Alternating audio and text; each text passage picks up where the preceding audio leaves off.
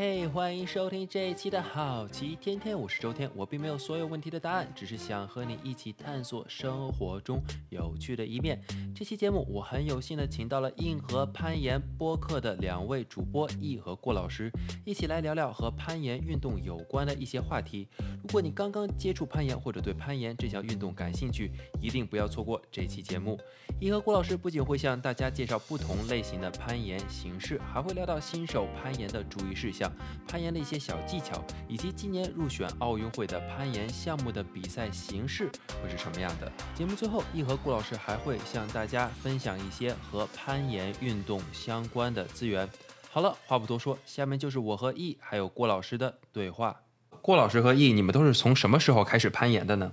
呃，我大概从五六年前吧，当时可能大学四年级或者三年级。快结束的时候，我有一个朋友，我看见他在朋友圈里 PO 了他去打暴食比赛的视频，然后我觉得很酷，我就问他能不能跟他一起，然后他就带我入门了这项运动，然后从那开始就没有什么爱好了，就一直在攀岩。攀岩使你丧失其他爱好？哦，我是在可能差不多，其实差不多时间第一次接触到攀岩，但是头两三年。就是我并没有特别喜爱这项运动，就是我知道这件事情存在，我有去尝试过，但是它并不是我主要在玩的一个运动项目。直到我可能呃，二零一八年的时候搬去了悉尼，然后它有，因为悉尼这个城市它有非常好的攀岩馆，也有非常容易接近的野外岩场，然后我可能是在悉尼就是开始。呃，爱上攀岩这个运动，然后开始更频繁的把它作为自己主要在进行的运动项目来练习。嗯，所以到现在可能三年。那你们是通过攀岩认识的吗？是的，是的。啊，那是在岩馆认识的吗？还是在？是在岩馆认识的，就是我们我去悉尼的稍微晚一点，然后当时岩馆一起爬的有一有很多华人的小伙伴。然后我一开始还跟学校的社团的人一起爬，后来找到了这些朋友以后，基本上就只约这些朋友了。我也是，我就 是刚去悉尼，就是跟学校社团们一起往，就是走了很多次 trip，嗯，然后后来又能约到就是更更常约，然后更能一起玩的，就就是底下私约了，就没有和社团玩更多了。嗯。那那我不知道，就是攀岩这个项目在悉尼或者在澳大利亚，嗯，你们觉得现在是不是变得越来越流行？算现在算非常流行吧。我觉得我几年前过来的时候，它这边有岩馆就已经很流行了。但是就是这几年，每年都有很多新岩馆在开，然后有很多的新人去爬。就是我们的朋友也在筹备开岩馆，准备要开一家岩馆了。嗯。就是肯定，我觉得从全国范围来看，也是攀岩这项运动越来越普及，岩馆开的越来越多。因为它其实一开始是一项户外运动，就岩馆是屈指可数的。就是那如果是户外运动，你肯定是要受到这个地理条件的限制，很多人就没有这个途径。然后自从它逐渐转向成了一个可以放在室内进行的运动以后，然后当大家看到它其实是有商机的时候，我觉得。它就开始蓬勃发展了，然后特别是现在进入奥运了嘛，就可能，嗯，就更加帮助了它的这波发展趋势。没错，啊，我觉得刚刚郭老师和您说的都挺有意思的。我觉得有一点挺有意思，就比如说攀岩本来是一个户外的运动，但它真正火起来是到它到了大城市室内的时候，才真正的普及了起来，让带更多人认识到。就是其实我感觉我们看的一些很古早的攀岩纪录片里面的那些在户外攀爬的。呃，攀岩运动员都还挺有那种 hippies 的那种风格，就很有嬉皮士的风格。他感觉就有一种不是主流、不属于主流价值观的那种气质在。但是现在，如果你看那个竞技比赛，或者是就他既然被竞技比赛、被奥林匹克运动给吸纳了，他肯定是找到了他特别特别符合主流价值观。就这种更高、更快、更强的那种理念在里面，才会被奥林匹克给吸纳。就其实还挺不一样的。对，就现在，因为攀岩商业化已经做的相对还不错了。就是现在的那些顶尖运动员们给你的感觉，就是一种其他运动项目的运动员，就是一种模范运动员吧，他就会就会和粉丝互动啊，然后会自己做一些内容啊，就是再放到十年前、二十年前那些顶尖顶尖运动员，看起来可能就是。啊！你要被切掉了，看 吸有吸叶子、吸飞的那种，就是飞叶子，然后整整个人都比较有点离群的那种，有有一点那种气质吧。有的，有的。对，而且而且那个时候其实是非常就比小众还要小众，我觉得，甚至是是还不用说五十年前、六十年前，可能十几二十年前也是。因为我听说他们说，呃，我我喜欢攀岩，人家以为你喜欢爬山，很多人啊，对吧？我不知道有没有有人也会这么问你们，直到今天也是这样子。有我最开始的时候，我说喜欢攀岩，大家都会默认我喜欢登山之类的。对对 对，可能是。对，其实这个我们之前有没有说到？因为可能很多人现在开始攀岩，但是可能有更多人还不是很了解攀岩这项运动，所以我觉得我们可不可以先说一下？比如说，哎，攀岩和爬山有什么不同？或者说，攀岩像您刚刚说的，有在室内还有室外，肯定攀岩有不同的种类，所以我想。我不知道，呃，郭老师或者易可不可以先解释一下这个室内和室外攀岩有什么不同的地方？就是室内攀岩和室外攀岩，它最大的不同就是环境的可控性。就是室内攀攀岩的话，它的环境都是特别安全，然后设施都是特别完善的。在户外攀岩的话，你因为是在自然环境中嘛，你有可能会受到环境的影响，比如说哪天突然下大大。下雨了，然后刮大风了，或者是岩壁上会有石头坠落下来，它相对来说是不可控的东西多一点，会相对更危险一点。但这个危险都是相对的，我觉得它可能比跑步啊、打球啊要安全一点。但是，anyways，就再说室内和室外其他的区别，就是其实他们的动作上差别没有特别大，就是他们的。这个运动的核心本质还就是在岩壁上移动你的身体，这点是没有差别的。就是在室内的话，你可以通过更安全的练习、更高效的练习来达到训练自己移动身体的这种目标。郭老师，我来补充你一下好不好？我从另外一个角度补充你一下，你又进入了一个爱好者的角度。嗯，就是可能。我主要不在不会说它两个区别，就是介绍一下攀岩这项运动是怎么样发展出来的，以及它是怎么样以现在这个形式呈现在我们面前的，好吧？你可以再补充这个。嗯，就是一开始确实我们说，现在大家说攀岩，可能很多人或者说说登山，很多人都会想到爬山这件事情。其实这个这个本本能这个直觉还是。某种意义上是对的，因为一开始人类就是想要登顶不同的山峰，然后因为现在我们大部分时候爬山都是在走政府或者是其他机构已经设好的步道，通过这种方式来登顶，所以我们它是一个相对来说更容易的，或者是说只对你的体力有一定要求，对你的攀登技术其实没有太大要求的一个行为。但是如果你说要去爬一个并没有步道的，嗯。一座山峰的话，我们可能会把这这种行为这种行为称之为登山。那么取决于你登什么样的山，它的海拔、它的这个山峰的特性，你有可能会通过呃一些裸露的垂直的岩壁，有可能会通过雪坡，有可能会通过冰面。这个时候你需要登顶，登顶这项呃成就就需要你有很多攀登技术在里面了。那么如果你光看登山，这个攀爬有可能攀爬裸露岩壁的这一段啊行为的话，它其实我们可以说它是攀岩运动的前身嘛。对。然后就是当大家发现，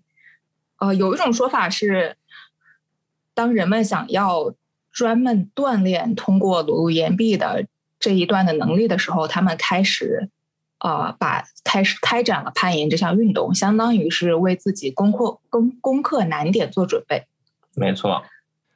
因为我看资料说，以前就是爬这个，当然我们也可以说他们这个评分，有些人说，比如说五点九还是五点十都是非常非常难的，但都没有在更高的。但是现在会有更高的一些级别。对，大家其实确实在呃，首先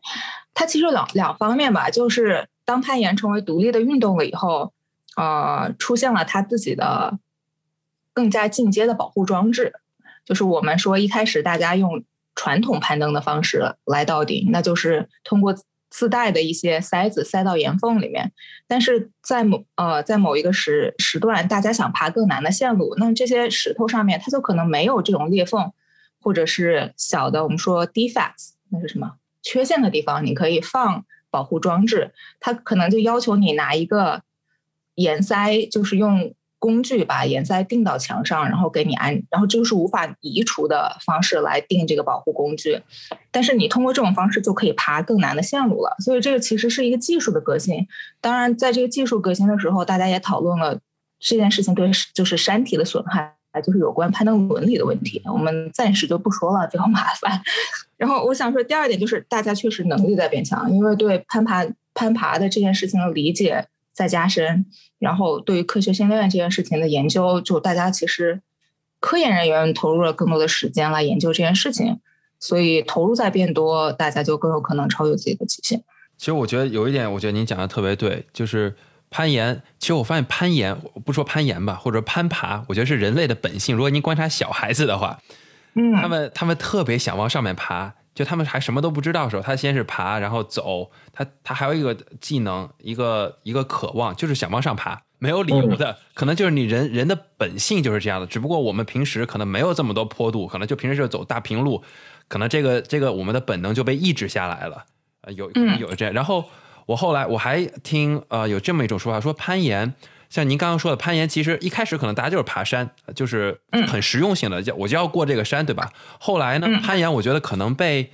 脱，就是它是一种脱离的形式。没错，啊，我觉得其实还挺有意思的。呃，就是对我来说，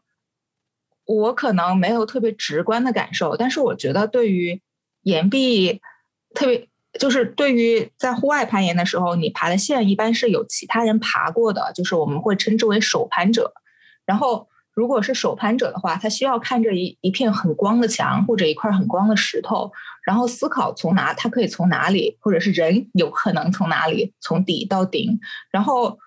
就是这个视角其实是需要创造力的。所以你说，就是他有没有这种艺术性在里面？我觉得肯定是有的，因为他把他当你看着一个墙的时候，你把本来一个不存在的东西想象，通过想象，然后通过自己的能力把它实现，它确实是一个。创造的过程，然后如果你是在室内的话，这件事情可能主要是由定线员来承承担，因为点永远是就是塑料点、岩点永远是那些点，但是定线员可以通过把它们不同排列组合的放置和这个呃使用不同的位置、不同的角度，给你完全不一样的攀爬体验。所以我觉得从就是无论是室内还是室外，定线和寻找线线路。这件事情都还挺像艺术创作的，但就是从同样的角度来说，攀爬本身你也是从自己能做的和不能做的动作之间来思考自己应该采取哪些策略。也是，就是从这个角度来说，它可能就有点像一些游戏吧。您在说这个攀爬，就是之前要可能要观察线路，可能您说的手攀者要自己先找到一个线路。就是我想问一下，在你们开始不管是哪种类型的。就攀岩的形式吧。你们在开始攀一个线路之前，你们会直接就先上去攀呢，还是你们会先研究一下，然后再攀？你们是有没有自己的偏好呢？呃，是肯定是先研究再攀的。我就是如果不管是在室内还是室外，就是你站在底下，你尤其是短的那种抱石线路嘛，就三四米高，你应该站在底下从。头到脚，你每一个动作都可以在自己的脑海中想出来。就有个地方可能不是特别清楚的话，你会在那里想，我可以选择方案 A、方案 B、方案 C，然后爬到上面，再通过这种动态的反馈来选择自己将要执行的策略。嗯，其实总而言之，就是攀岩者或者是攀登者是一群很奇怪的人，就是他们特别在意登顶方式和登顶次数，自己登顶的方式。呃，越不借助外力和登顶的这个次数，就尝试次数，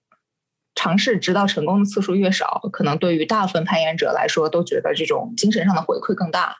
所以，你如果能够通过观察线路一次就能登顶了的话，那对你对于你来说，你是会觉得非常开心的一件事情。没错，对这个这个是对我的一个很大的提示，因为我在刚开始攀岩的时候，我也不会 观察，我可能觉得大部分初学者都是这个，这他上来就攀，上来就开始爬，对吧？他看能爬上去，他就很开心；爬不上去的话，那我就再爬，就爬直到爬上去为止，可能就是一种很鲁莽的方式，就就是暴暴力解决。可能我觉得这个都是呃刚开始人都是有这样一个阶段。我目前还是这个阶段，而且新手确实就是你可以不止，就是其实所有人都可以不用仅仅是看，就是想自己的动作，也可以多观察其他人爬。特别是新手，因为你我们说动作库，就是你自己做到过的动作可能没有那么多，那么你可能看到这个排列的点的组合，你想不到一个你可以做到的动作。这个时候，你通过观察其他人攀爬，你就可以把别人的动作存在自己脑海里面，存在自己的动作库里面。其实这个也是我一个问题，就比如说，我不知道，因为我在攀爬的时候，我我也会看别人，而且别人我发现别人也会看别人，但我不知道会有这样一种想法，就是说，我不想看别人怎么爬，我就想自己琢磨。就我觉得看别人爬，别人都啊，你你你们也会这样想吗？或者是有没有人就是特别追求这种极致的感觉，就是我不需要，我就要自己解决这个问题。我们我们可能没有，但是我们确实认识有。我们的一些朋友会会有这种想法，就是他们在野外爬线，然后明明有别人就是已经拍好的那种纪录片，嗯，就是他说他不我不看，我要自己通过自己的琢磨，然后自己找自己的动作把这条线给爬完。有的，而且我觉得你其实，啊，我觉得视角很好呀，因为就是作为一个新手，其实我原来好多好多事情没有这样想过，就是攀岩里面还有个词叫做 onsite。就是翻译过来，我们有时候会说是试盘，它其实就是在说，你看到一条线的时候，你不能不管是报啊报时，大家一般不这么说，主要是那种长线，就是运动或者传统盘的线，他会说，呃，你不可以参照任何其他人攀爬的方式，就是动作，你只是通过自己观察线路，然后最终通过一次尝试成功的爬掉这条线，那么这个。就是这种行为会很细分的告诉你，它叫 onsite，叫做试盘，它确实是成就的一种吧。对。然后很多人，就是我们平常只是说在练习的时候，你可以先，大部分人是愿意先通过自己的想法来尝试，发现不行，然后再去看其他人的动作，因为它大大概就是一个，就像我们小小时候做题解数学题一样的，就是你。要是小时候就是那种喜欢死磕做不出来的题数学题的那种人，可能就喜欢自己不停的尝试。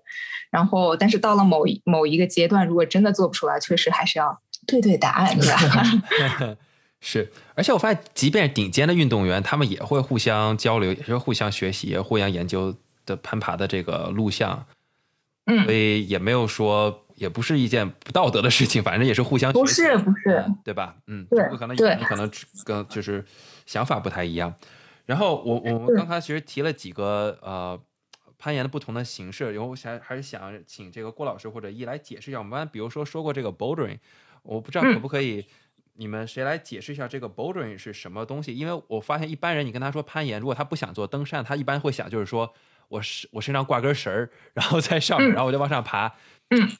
，OK，我们之前不是说到是攀岩是从登山中出来的吗？它出来的第一项，我们称之为传统盘，就是你自己往上爬，然后自己在岩壁中寻找一些裂缝，是一个比较长的线，就比如说三十米、三百米这样。嗯，你会在岩壁中寻找裂缝，然后在裂缝里放置一个岩塞，然后在岩塞上面挂入自己的绳子，这样你坠落下来的话，岩塞就会把你支撑住。嗯，这是传统攀登，因为它是最。比较原始的一种攀岩方式，嗯，然后易之前也说了，就是传统攀登，因为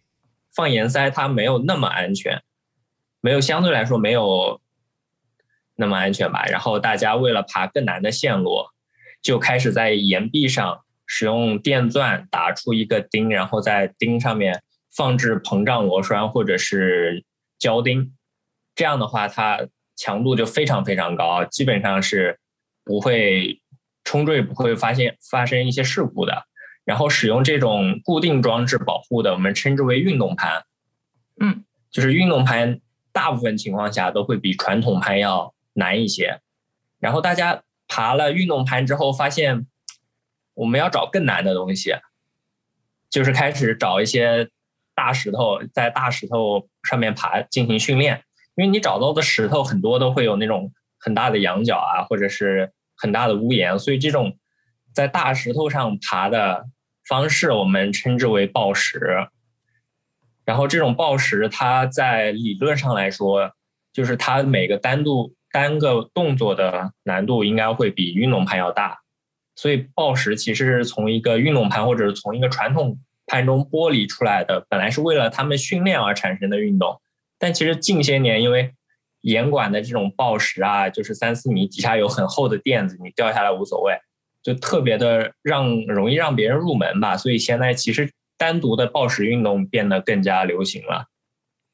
嗯，所以抱石我不知道我们所说的 bouldering，bouldering，对，它其实就是它就是一个从底爬到一个大石头顶上的运动嘛。所以我们说抱石，抱石，抱石头就是大石头。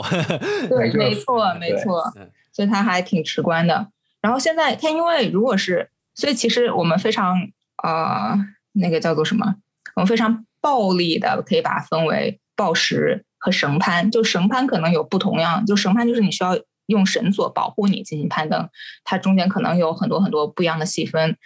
比如说你去岩馆，你可能先爬顶绳。郭老师刚才讲的就是基于你爬先锋攀登的模式，就是。从底往上带着绳子爬，顶绳就是你一开始学的时候，绳子从你的身上到顶，然后再下来到另外一个保护员的身上，你就是你的绳子永远牵在你的头上牵引着你，这是最最最安全的一种审判方式。就绳攀的这个分类可能比较多，甚至是还有呃，可能爱好者平常接触不是很多，但是是奥林匹克比赛项目之一的速攀，嗯，大概也可以理解成。对速度攀岩，你也可以理解为绳攀的一种，因为它它是一个自动保护器，就是也是攀岩者身上有一根啊绳子，然后它通过从底到上，呃最快的速度到顶，然后拍最上面的计时器。你看那个时候是没有人保护的，因为它最上面有一个自动瘦身的一个机器，然后攀岩者下来是会被那个机器缓慢的放下来的，所以这些都属于我们所谓绳攀的范畴。抱石。就我们刚才说的 bouldering，它是一个更广泛的，我觉得是一个更广泛的被严管采纳的一种攀岩方式。也就是说，如果你想第一次去尝试的话，很有可能在你的家附近你会看到一个报石馆，更或者是更更有可能看到报石馆，因为它对层高没有要求，它是一个你没有绳子、没有保护装备，你爬到顶以后跳下来，因为它整个。它的地面上会铺一些非常啊软硬合适的垫子，你不会伤到自己，啊，所以它是我感觉是现在的一些攀岩岩馆的普遍形式吧。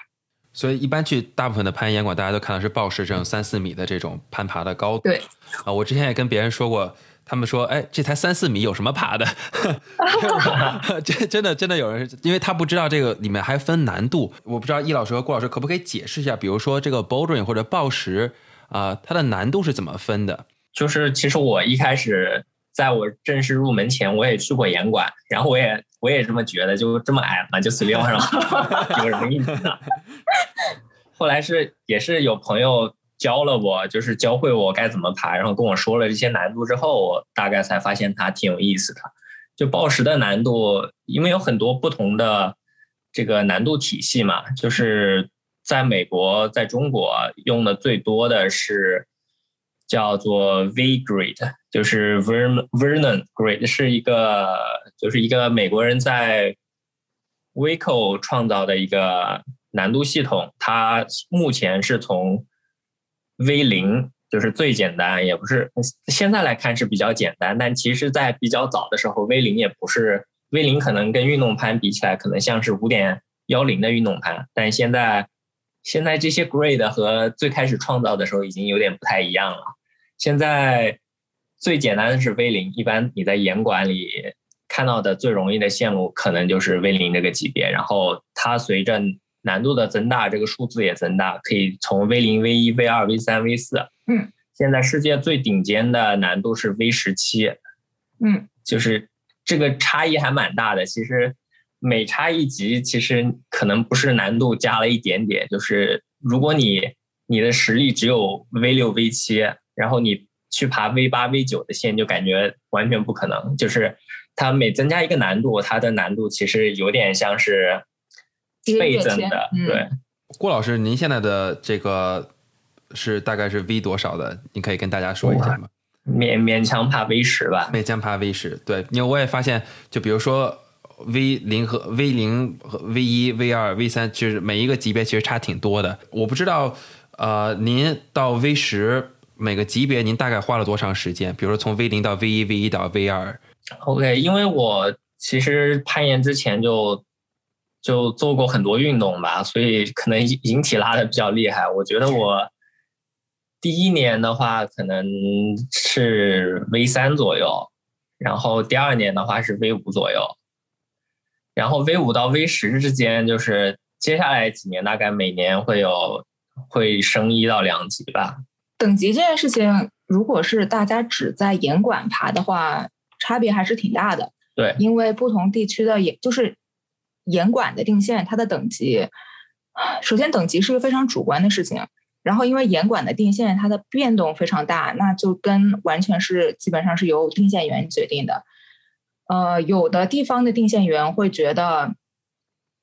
我把这个等级定的，我们说我们说更软一点，就是说更容易一点，很就比较有利于鼓励新手，可以让新手更可视化自己的进步。那它的这个等级就可能会会和像日本的一些严管以把线定的特别硬，就是特别难著称。这个可能跟日本的这种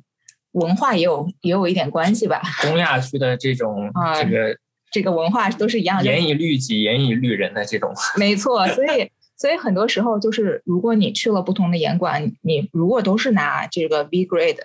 来标记的，你可能会发现你爬的是完全不一样的东西。但其实我们也说，只要是你可以在你经常爬的岩馆里面看到自己的进步，或者是哪怕不进步，但是非常享受这个解题的过程就很好了。然后大家一般说能爬什么等级的线？会愿意用野外的石头、野攀的等级来做一个界定，因为野攀的石头它永远都在那里，同一条线路会有不同的人，甚至是来的来自全世界不一样地区的人来爬，所以它是所有人的这种呃对它难度的判断的集合。那么大家会觉得拿野攀的难度作为标尺会更加准确一一点点。对，就也就一点点，因为全球。不同的岩场，就是大家会觉得有些地方比较容易，有些地方比较难。就总体总体来说，它是一个难度是个非常非常主观的事情。然后，因为大家的身体条件不一样，有可能对你来说 V 三是个坎，有可能对你来说 V 五是个坎。我们也看到，就是网上有些天赋异禀的朋友，就是可能三年就直接 V 十加，也是也是很酷，就是也是存在的。就大家。大家肯定还是在意的，但是可能需要不那么在意。嗯，您刚刚说，其实这个我一直想问您，就是我也发现一个现象，您刚刚说日本的这些严管，它的这些线路比较硬，他们这些对自己比较严格。我也发现日本的攀岩，好像我我不我不确定是不是很流行，但他们有非常非常厉害的选手。我不知道这个背后的原因是什么，就是为什么日本人对攀岩有这样的一个执念？嗯，我首先觉得有有一点就是东亚区的人比就是其他区域的人的一个优势，或者是整个亚洲区就是相对的体重更低一点。我觉得攀岩是一个自重运动，就是如果你是瘦瘦小小的，其实是会有一些优势的。相对于别人来说更小的点，你如果是瘦瘦小小的，然后那些点就相对来说更大，你手指会承受更少的力。所以如果有更多的人适合这项运动，大家都会去玩这项运动。然后日本的话，它其实因为人口非常非常密集嘛，嗯，就在东京整个区域可能有一百家严馆，就这是网上流传，我也不知道具体有多少家。但是我去过东京那边，确实有很多严馆，就是可能这个国家为它的这个民众提供了很多这种攀爬的严馆的资源，所以。就是参加的人口也是越来越多，而且，嗯，其实我我觉得，如果你要说竞技运动员的话，我觉得未来格局会大变的。嗯，就现在强的那些国家的运动员未必一直会强嘛，就是它确实是一个你需要有投入才会有产出的项目，它毕竟是竞技运动嘛。然后它其实当中也没有那么多那么多机密，我觉得 就相比来说，它的运动科学的一些方面还确实是更公开的。就它它入奥了之后。嗯，可能有一些有一些国家开始投入更多，那它就有可能，首先它更流行，它有更更广阔的群众群众基础了，那它确实有可能会增加投入，变得更强。我比较看好中国，其实，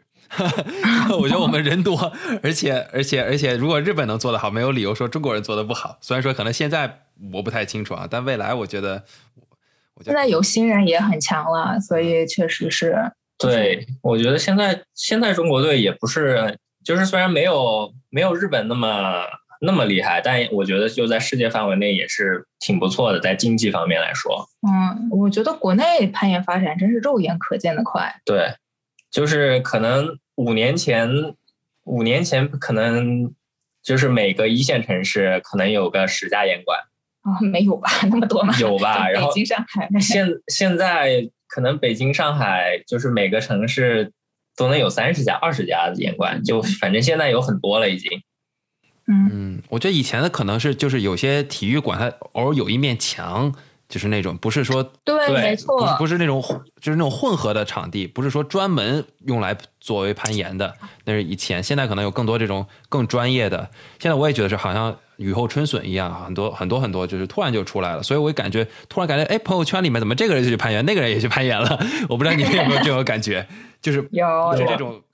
就它转换率，就我们之前也跟一个严管聊老板聊过这件事情，就是其实我们很希望大家就新手去尝试这项运动，因为我们觉得它很好玩，所以希望其他人也觉得它很好玩。另外就是，呃，严管的生存其实也是有很大一部分是靠这些。来体验的人来支撑的，就虽然我们是严管老客户，我们总感觉跟严管的这种感情连接更加深厚，但其实我们并没有办法完全保证一家严管的生存，它还是需要更多不同的朋友去尝试，去喜欢上这样运动的。嗯，所以你们去严管的时候，你们会不会同时去不同的严管？因为我知道有的人可能觉得这一个严管的线路就是爬不够。会不会有这种呃现象？有，就是我们我们家附近，其实就是我们经常去的有三家不一样的，两到三家不一样的报时馆。嗯，就也不是说爬不够，就但是人都喜欢新鲜的东西嘛，就属于每一个岩馆它有自己的换线频率。然后有的时候我想爬更多的新线，我可能就换一家岩馆去找一些新的刺激。所以，比如说一个初学者，他要去一个岩馆要攀岩的时候，他需要带什么东西吗？他需要准备一些什么东西吗？把指甲剪好，然后 不要戴，不要戴，不要戴戒指，不要戴项链。对对对。其他的话，你就可以去岩馆租。对他，其实不管是神攀馆还是报时馆，都是非常信任友好的，他都会给你提供，嗯。就是你需要的设备，你只是有可能会需要多出几块钱去租这个设备。然后对于来对于你来说，你唯一需要准备的就是穿一些合适的合适的衣服和裤子。然后确实剪指甲还挺重要的吧，就是毕竟你是要通过手去抓一些岩点，然后如果指甲比较长的话，容易会划到墙壁，然后你可能会觉得很难受。然后戒指这件事情，我看有人。啊，就戒指和项链，我知道有人这个攀岩的时候是会戴的，但是其实它有那么一点点点风险，特别是戒指，呃，不太不太建议大家啊带着它进行攀爬。所以攀岩的时候，呃，可能很多人就是稍微喜欢一点，时候他们可能会去买攀岩的鞋，可能这可能他们第一个入手的攀岩的产品。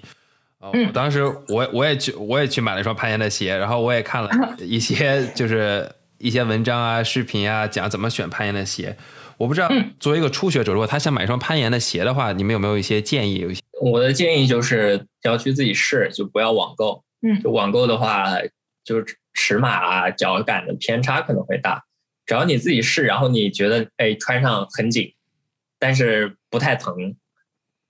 就是你可能有可以有一点点疼，但不要特别疼。就是但是整体的这种松紧度感觉像是在穿袜子一样，就就还不错。作为一个初学者的鞋，就是你一爬爬个几个月之后，你就会觉得这个鞋大了，就你再买别的。嗯，就是攀岩，你还是还是要用脚的，就是你。也是因为技术好了，就是你变得更强了以后，你不仅手可以抓的点更小了，脚可以踩的点也变得更小了。就比如说你原来需要一个，呃，就是你踩的面要特别特别大才能踩住，现在你脚法越来越好了，那么可能只有一点点的一个小点，你你用一个呃大拇指轻轻点一下，你也可以用来支撑自己。那么在这种情况下，如果你觉得啊，就鞋比较大，你的这个大拇指和大脚趾哦，对不起，大大脚趾和不是一个事情吗？好吧，就是如果是你这个接触你觉得不是很敏感，你没有那么办法精准的踩到这个点的话，你可能就会嫌弃你的鞋大了。而且你当你学会挂脚之后，就是你需要更紧，因为如果你用脚后跟勾挂的话，如果它后面有空隙的话，你的鞋就会脱出来。就是有一些更难的技术动作，确实要求你有一些更贴合的鞋，甚至你看一些进阶的鞋，它都它的那个鞋底都不是平的，是弯曲的。嗯，对，所以它就它确实是一步一步往上走的。但是我们为什么不建议初学者一步到位呢？就第一没必要，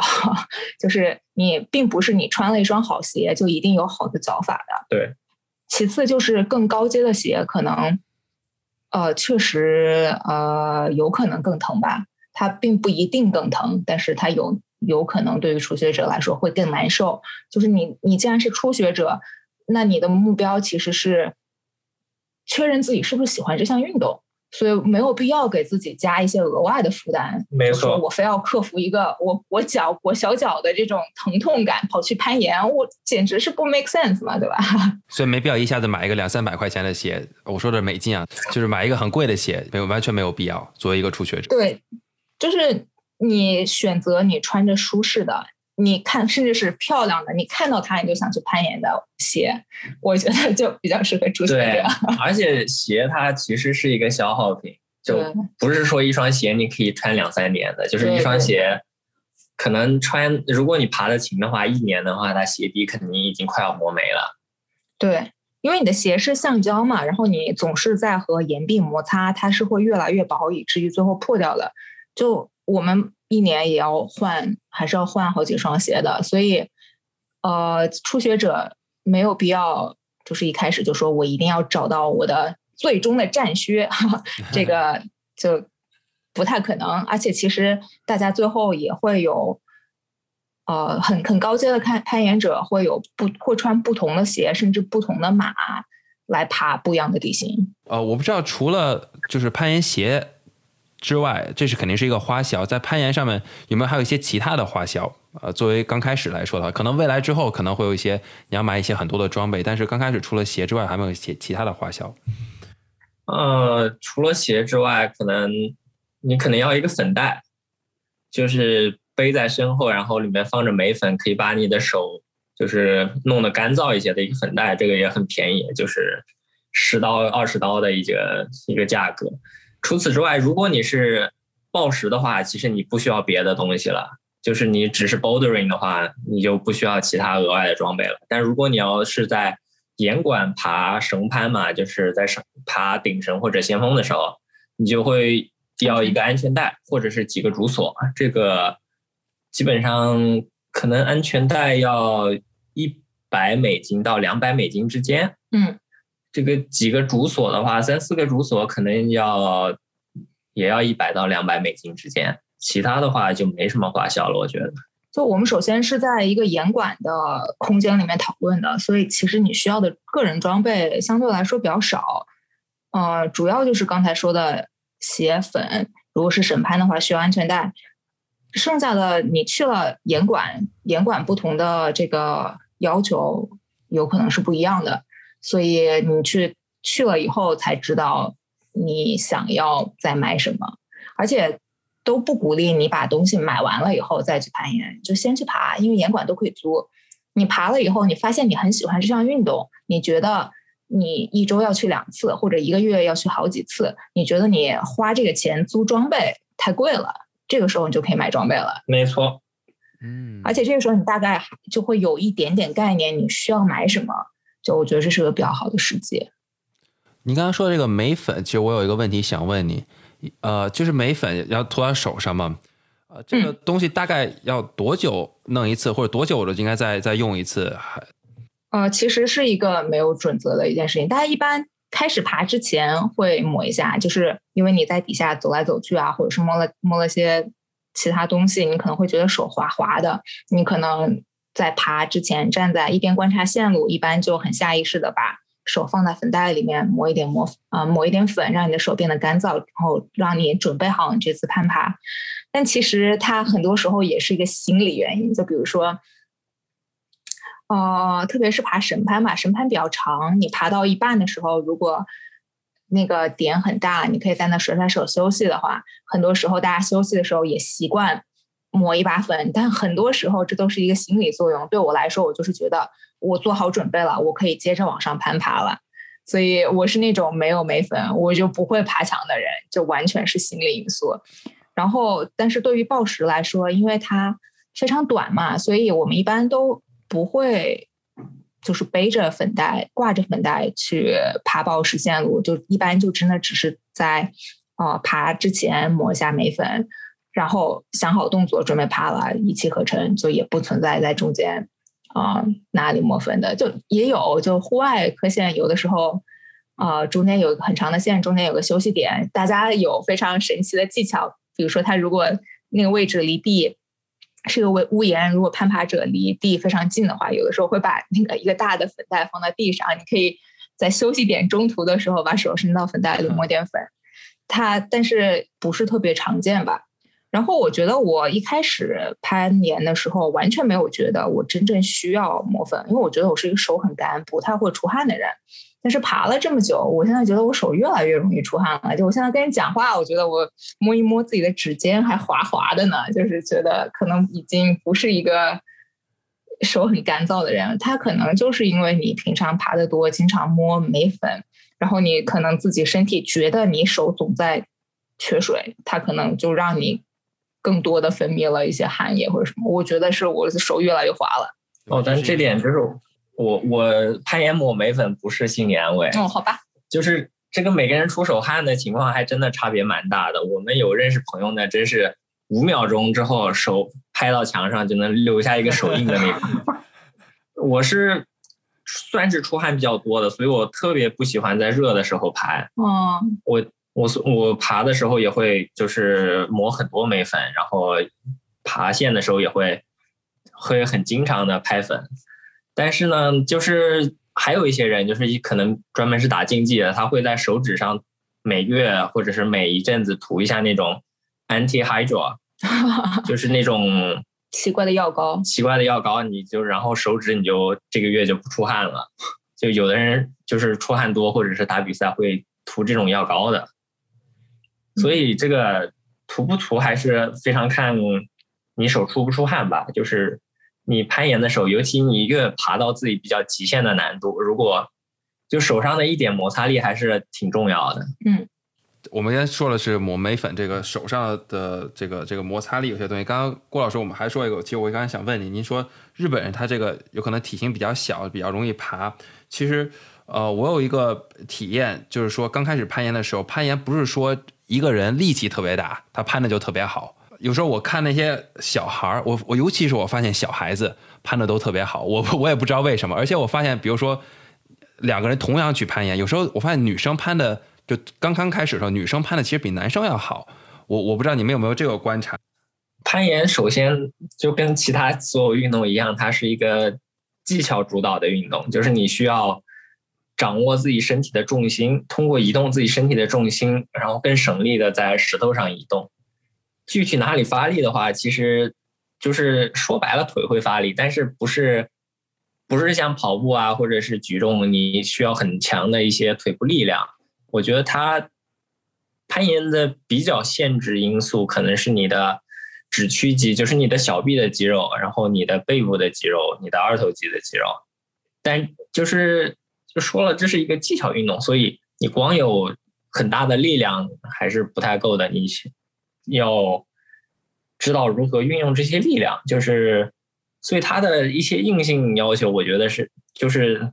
核心属性其实是这种指力和拉力，嗯。但是你就是，比如你是一个木桶嘛，就是你你这两项很高没有用，如果你的技巧值很低的话，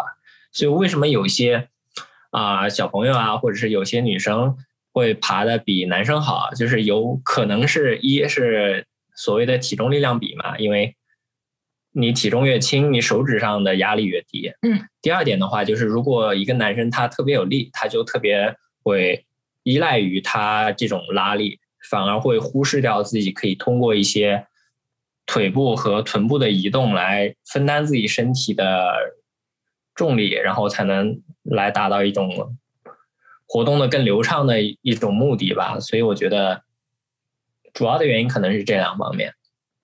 对，因为我有一个体验，就是说刚开始攀的时候，我不知道你们现在还有没有，就刚开，尤其是刚开始攀的时候，攀完之后这个小臂特别特别疼，小臂特别酸，哪里都不那个。都都都不累，就小臂，有可能是我可能发力的方式不对，会不会是这样子？那不是，你爬到什么时候都是小臂累，什么时候都是小臂累是吧？啊，专业运动员也是小臂累。对，就是人类在攀岩这项运动的极限是你的小臂，就是小基本上是小臂所决定的。从肌肉力量来说，因为就是。顶尖的或者不是那么顶尖的运动员，就是都是可以做单手引体的。就是你想怎么拉怎么拉，如果那个点够大的话，就是它主要限制你的话，就是那些点很小，你需要很强的小臂的肌肉和你的你的肌腱和韧带的强度，才能支撑这种你的身体。然后包括这些动作特别多的话，你的小臂肌肉就一定要很有这种耐力去啊克服这种强酸高酸度的环境。嗯，而且小臂确实不是一个你在其他运动或者日常生活中会用到，就是特别特别强的强使用的一个肌肉群，我觉得。所以攀岩之后，觉得小臂酸是一个特别特别正常的事情。因为可能这也不是人类最主要做的事情，像我们刚刚说，我也没事，没有人会自己就是弄一个斜坡往上面攀，所以这个小臂可能没有没有进化成。日常觉得攀岩是人类迷惑行为，人类迷惑行为。我知道攀岩上面有一些很多的呃这些技巧，我不知道你们平时在练习这些技巧的时候。你们会不会做一些什么训练？比如说训练小臂，我知道有有人做引体向上，有没有一些你们平常做的一些训练？就除了攀岩以外，一些独立的训练。我平时做的比较多的就是直立板悬挂，挂在一个，比如说十厘米的一个木条上，然后负重，大概是这种训练方法，就是专门锻炼你的，嗯，小臂的肌肉以及你。你的韧带和这种筋腱的强度的一项训练，这是我做的最多的。但其实因为攀岩它需要的东西还是挺多的，所以我们平时也会经常拉伸，偶尔会做做瑜伽，我们也会做一些力量训练。我觉得这些是都是对攀岩有帮助的。嗯，就属于呃，攀岩训练是个特别特别复杂的一个话题，其实。很多很多人会跟新手说，你不需要特别的去训训练哪一个专项，你只要去多爬就行了。它有一定的道理，就是因为你刚刚开始攀岩的时候，你对你自己身体在攀岩这个行为里面毫无认知，你不知道你哪里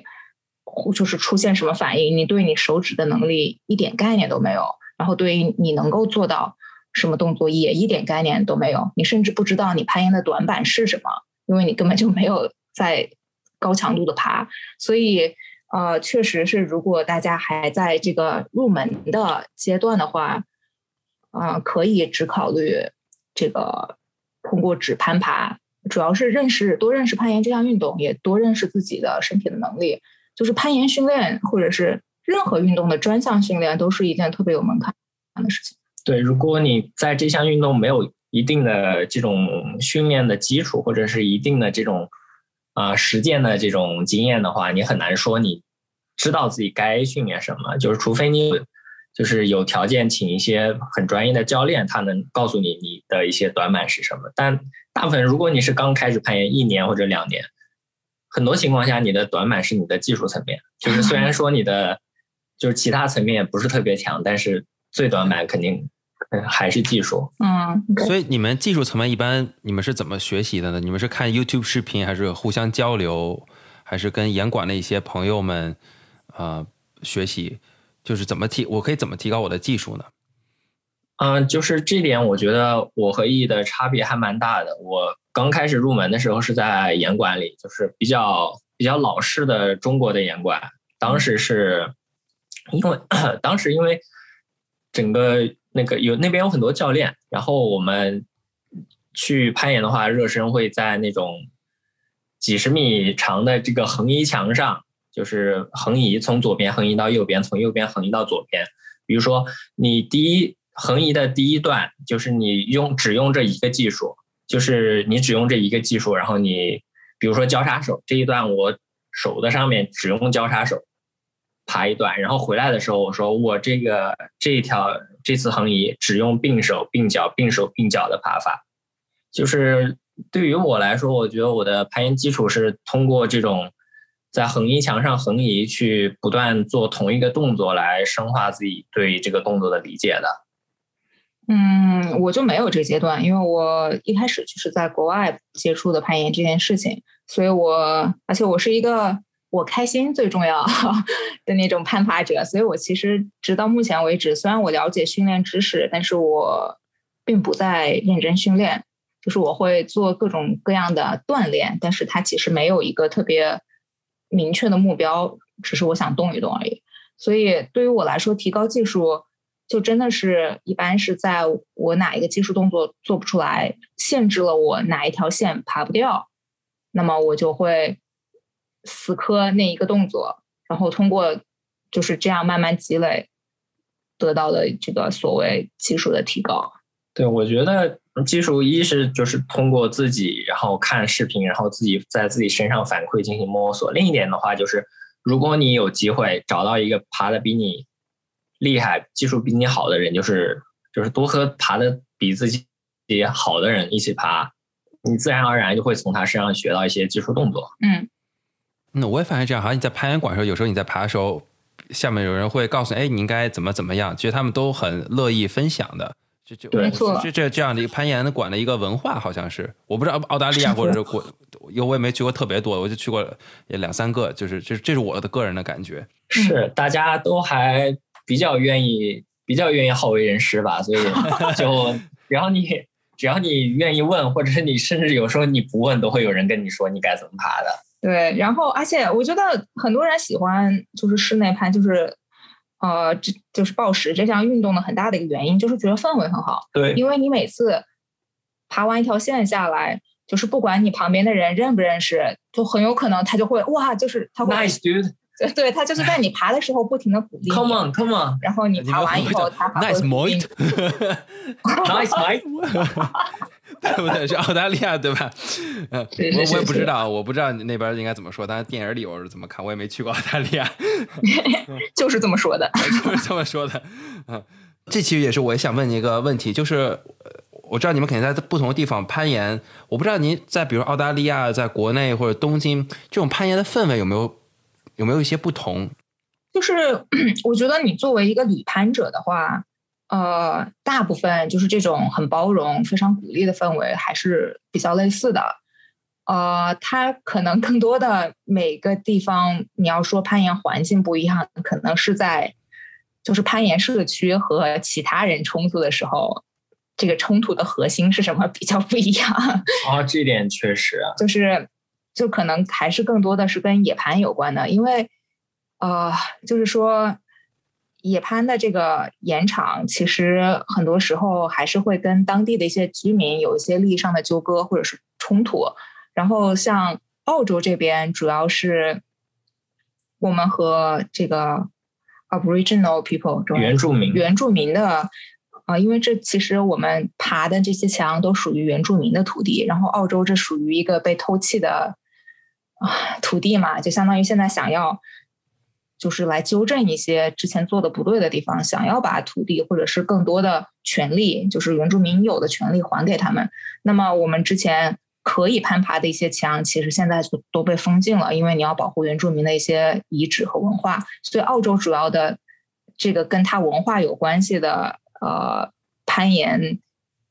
的冲突体现在这方面。美国可能有些不一样，国内就也是不一样的。就其实你要真说区别。倒是冲突可以体现出大家不同的攀岩社区的一些区别，它的它好的方面都是一样的。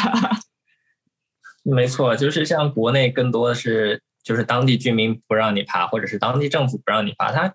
其实背后有很多，就是之前被封的一些地方，有些是当地居民觉得就是岩友就是攀岩的人在这里没有做出什么贡献，哦，就是而且还破坏了当地的一些东西。他就不愿意你在这爬，就是当地政府有的时候会觉得你这种行为危非常危险，尤其你出了事之后，他就会把这块给封掉。我我发现这攀岩的地方，他对这个地区，其实这我也很好奇，就是大家怎么选择哪个石可以去报？因为有些地方我觉得可能是不具备这个攀岩的条件，可能只在比如说美国，因为很多国家公园有些石头它就适合攀岩，但也不是并不是所有的地方所有的石头都可以去。攀是什么一些人去找这些地方，然后又把它分享给大家，然后大家都去。我不知道这个机制是怎么运行的，这个社区这个文化，基本上就是攀岩的人自己，但大部分情况是爬的水平更高的人。就是当你爬过很多年之后，你会自然有感觉，就是通过你肉眼看，你就能判断出这种岩石的实质大概是坚硬的还是很松的。你会去找那些。很干净，然后还比较坚硬的石头，去觉得，哎，我通过我的观察，这里似乎是可以爬的。然后我自己，比如说抱石的话，会更简单一点，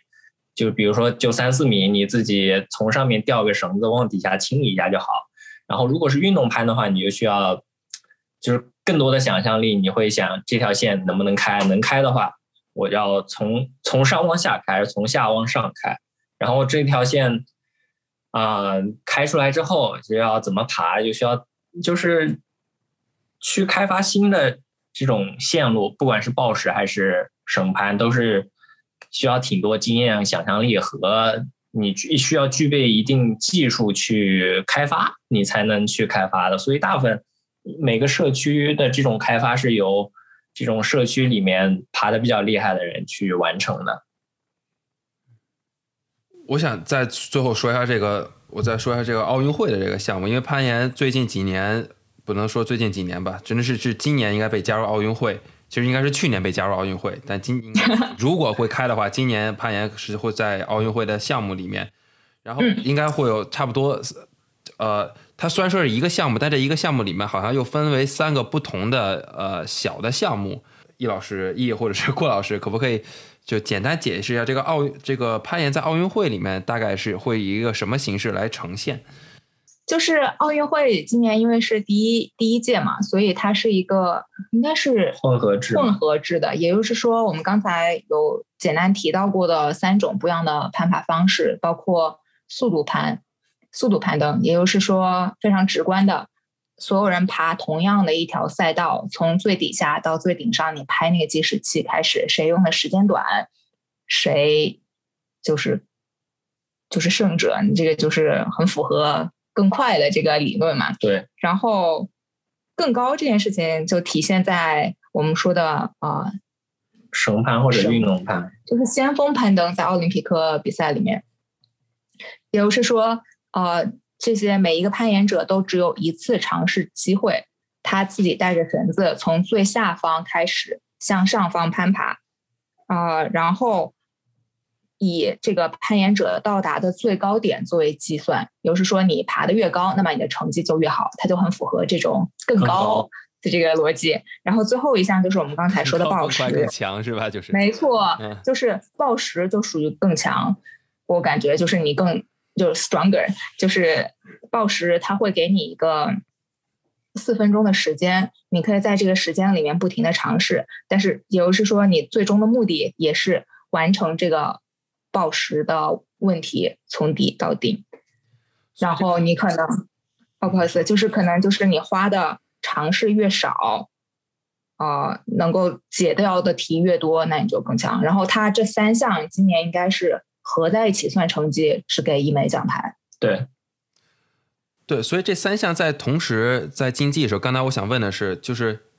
比如说一个运动员在这里爬这三个，其他人是不能看到他的爬的，就是现场的吧？应该是对，没错，不然的话，他就等于是像作弊，我知道怎么爬了。所以对，没错，没错。放到另外一个地方，就是关起来，也不能看电视，什么都什么也不能交谈。嗯，就是对，是这样的，就是会有一个隔离区。然后我还有一个，他算分，我大概稍微研究，他说这个分是越少越好，我我没太懂，还是我看错了？呃，他的分是按你的排名算嘛，不有三项嘛？嗯，对的，就每一项的排名，如果你每项都是第一，你的分就是一乘一乘一，你就是一分。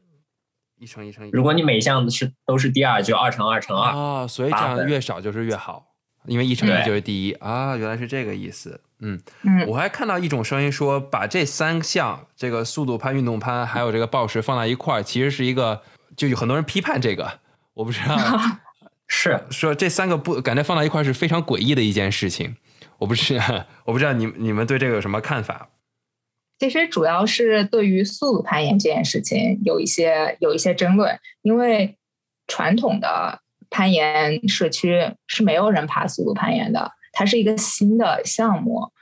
呃，所以我们然后作为这种我们大家都属于传统攀岩社区的人，他可能大家当然是会有一些意见，觉得它完全不是同样的一个运动运动形式，为什么要和我们平常玩的运动形式放在一起比？所以其实，在下一届它是分开的，就只有第一届是合在一起的。对，其实因为之前在国内跨界选材嘛。就是攀岩这项运动的跨界选材，就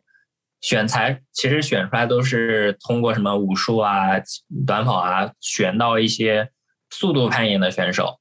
就是因为这项速度攀岩这项运动确实其实和抱石和运动攀差别挺大的，它有点像短跑，就是你在垂直或者是有点仰角的地方进行短跑是这种感觉。嗯，然后。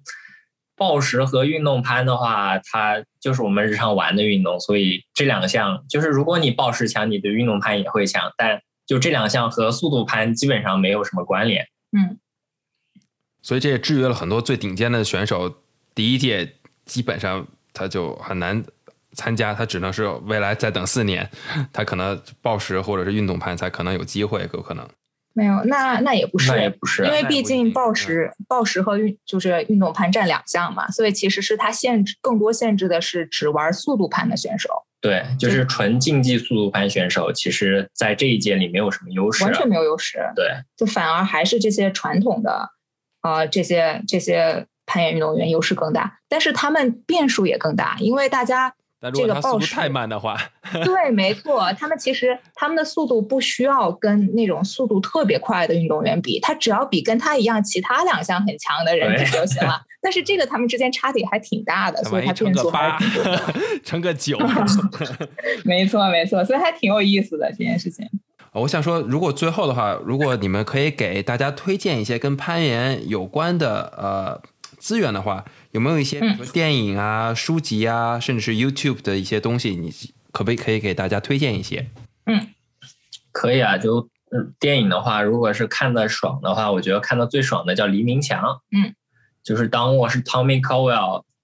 和 Kevin 主演的一个 纪录片，纪录片一个纪录片，就是讲了他们如何在优胜美地爬了一条五点幺四 D 级别的一个一千米的岩壁。呃，对，就是其实这个纪录片讲的是大强的攀爬，我们今天没有涉及到，但是感兴趣的朋友可以去看一下，它非常有意思，主要是因为它的主要人物自己的生活经历、人生经历非常非常非常丰富，就是自带很多很多转折，所以是属于一个我推荐给完全没有攀岩背景的人也会觉得很好看的。故事性非常强的一个纪录片，叫做《黎明墙》。黎明墙的英文是什么来着？是 Meru 吗？没有没有，Down Wall，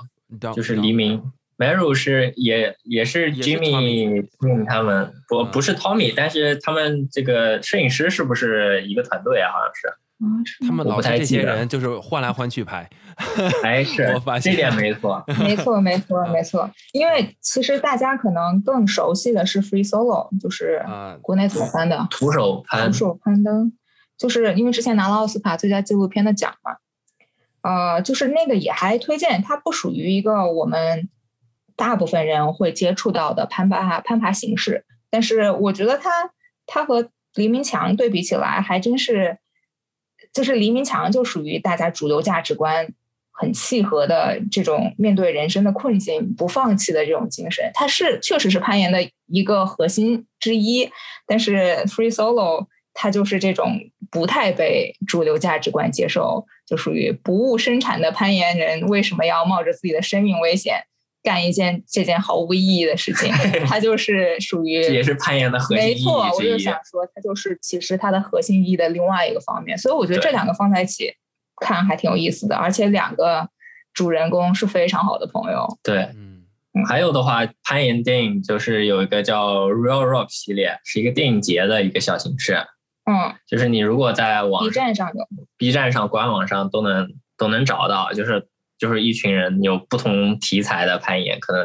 加起来整个系列可能有几十部电影吧，都还挺有意思的。对，这个有有能力的支持大家去。这个官网上花钱看正版，对正版好像也不太贵，就是 rent 一下可能四块钱五块钱几刀吧。嗯嗯，我没有 rent 过。然后呃，这个视频号那就推荐一下双双做的那个叫做只言片语的节目了。它就是一个是一个中文的攀岩相关的知识的一个呃一个一个栏目，在 B 站和 YouTube 都可以。都可以找到，名字叫做“只言片语”，就是知道岩石这两个字。对，然后片语，然后是呃，在加州的双双和邵元两个人主理的。没错，还有 YouTube 啊，YouTube 上其他的，就是这种视频主也挺多的，就像什么比较就是比较接近新手一点的，有叫 Geek Climber，就是那个 Geek，就是嗯。G E K G E K 那个该怎么翻译？Geek Climber，不知道。极客攀登者 听起来一下就变酷了。是一个为了练英语的台湾小哥拿英文做的，是吧？对对对，英语的啊。他爬的比较接近于就是大众，所以他会有一些给大众的建议。其他的话，攀岩的书籍。其实也挺多的，我觉得我倒没有觉得某一本就是比其他的更好，就是大家搜一搜 rock climbing training 就可以搜到一些。然后那个像什么 Tommy Caldwell 和 Alex Honnold 的自传也也挺有意思的，就是尤其你看 Alex Honnold 的自传，他体现出来的人物性格其实跟他的 Free Solo 的纪录片里的性格还差别挺大的。嗯嗯，我没有看过他的自传，为为什么这么说呢？我有点好奇。他啊，他自传好像叫《孤身绝壁》吧，还是《Along the Wall》？就是我觉得我看 Free Solo 那个纪录片，我觉得他更多的是在很多有风险控制的因素在里面。然后你看他自传，你就觉得这个人还是比较鲁莽的。对他其实也是有不一样的面相的。他毕竟呃，纪录片里面呃强调的东西就篇幅有限，强调的东西重点也还就是也是有限的嘛，所以。呃，他的自传可能是另外一个面向，就都是他人的一部分。对，纪录片里面，我觉得他老婆的那个情节太多了。但是我觉得他纪录片里面这个是是一个，是一个 很加分的镜头。对，对，他是他需要他需要谈谈论这件这件事情。对，因为那也是一个冲突的点，所以我觉得那是为对对讲故事，就是有点对。但是我我觉得我想看更多攀爬一点。攀，我觉得感情怎么攀这个攀岩片里有一些感情的东西在里面，对啊，好，我们说这么多电影，还有这 YouTube 频道，我不知道你们有没有一些攀岩的播客推荐？有有，就是我们自己有做一个，对，然后中文圈其他人我知道有崩塌，是叫坍塌坍塌，是讲呃是也是北美，就是几是那是谁主理的来着？金一，金一不二是吧？金一，金一不二就是主导的一个播客。那个他的播客就会有很多就是他对朋友的采访，以及很多涉及一些阿式登山大岩壁之间的东西，觉得还挺有意思的。他主要是他那个就是记录一下他和朋友的一些呃聊天，但是他朋友们都非常有意思，对，所以所以也还挺推荐的。然后另外一个叫潘，没有坍塌，坍塌，坍塌，因为他们有一个。他们有个群叫做“千万不要坍塌”，所以 所以那个那个 podcast 叫做“坍塌 podcast”。然后还有一个国内的是，呃，就是老聂做啊，老聂对，就是是一个北京的非常资深的研友，他这个播客做了很多年了，很多年了。我刚开始攀岩的时候我就叫做叫做啥啊？叫叫做啥？因为他也是又有微信的那个公众号，又有。又有播客，所以我总是记我们可以未来我们可以找一下，然后我会放到 show notes 里面给大家。OK OK，嗯，对。当然，我们其实还有一个最重要的一个播客，你们自己的播客你们没有告诉大家，我不知道。嗯，OK，我们自己有一个播客叫做“硬核攀岩”，就是硬硬的盒子的攀岩，硬核攀岩。就是是很这个人，这郭老师很无聊的谐音梗，就是。本来大家想到 hardcore，但我们不是 hardcore，我们是 hard box。对，这个攀这个他们呃，这个易老师和郭老师的这个攀岩攀岩的播客，我也会在呃本期的 show notes 时候给大家呃写出来，这样大家方便大家查阅。对，嗯，其实如果不建议听英文的话，英文世界攀岩播客更多。对，英文世界攀岩播客还有挺多不错的。嗯，但就是没有，但就不推荐了吧，没什么空，就是 可以可以善用。可以善用搜索功能，因为真的特别多。就是你其实可以 Podcast 也是可以搜的，然后你可以按照那个级数搜，就不管你用什么样的软件都可以搜。然后你可以找你喜欢的 topic，就是你喜欢的主题，你搜，然后你就会找到跟这个 topic 有关的级数，然后你可以返回去。如果你喜欢的话，你就可以返返回去找这个博客。因为我是通过这样的方式订阅了非常多的英文世界的攀登攀岩博客。以上就是我和 E 还有郭老师的全部对话。如果大家喜欢这期节目，不要忘记去听听硬核攀岩 Hardbox。谢谢大家收听这一期的好奇天天，我们的节目完全是独立制作。如果喜欢我们的播客节目，不要忘记订阅或者给我们留个好评。如果你对什么事情好奇，想听什么话题，登录我们的网站给我们发封邮件。下一期的好奇天天，说不定就是你的时间。